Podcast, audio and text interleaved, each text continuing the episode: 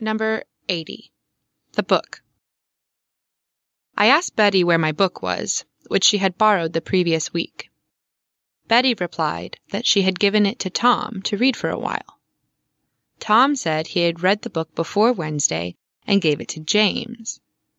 James told me that reading is wholesome, so he'd given the book to his younger sister, Joanna. Joanna said she couldn't stand reading, so she had put the book into Mark's bag. Mark remembered reading my book during a two day business trip and leaving it at Anne's place. Anne reported that my book had been found in her house, so she gave it to Jacob. Jacob warned her that the book was printed in 1925, so it should be taken care of.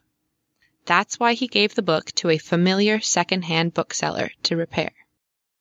The familiar second-hand bookseller explained that such books didn't usually fall into his hands, and he had taken this copy to the public library that day.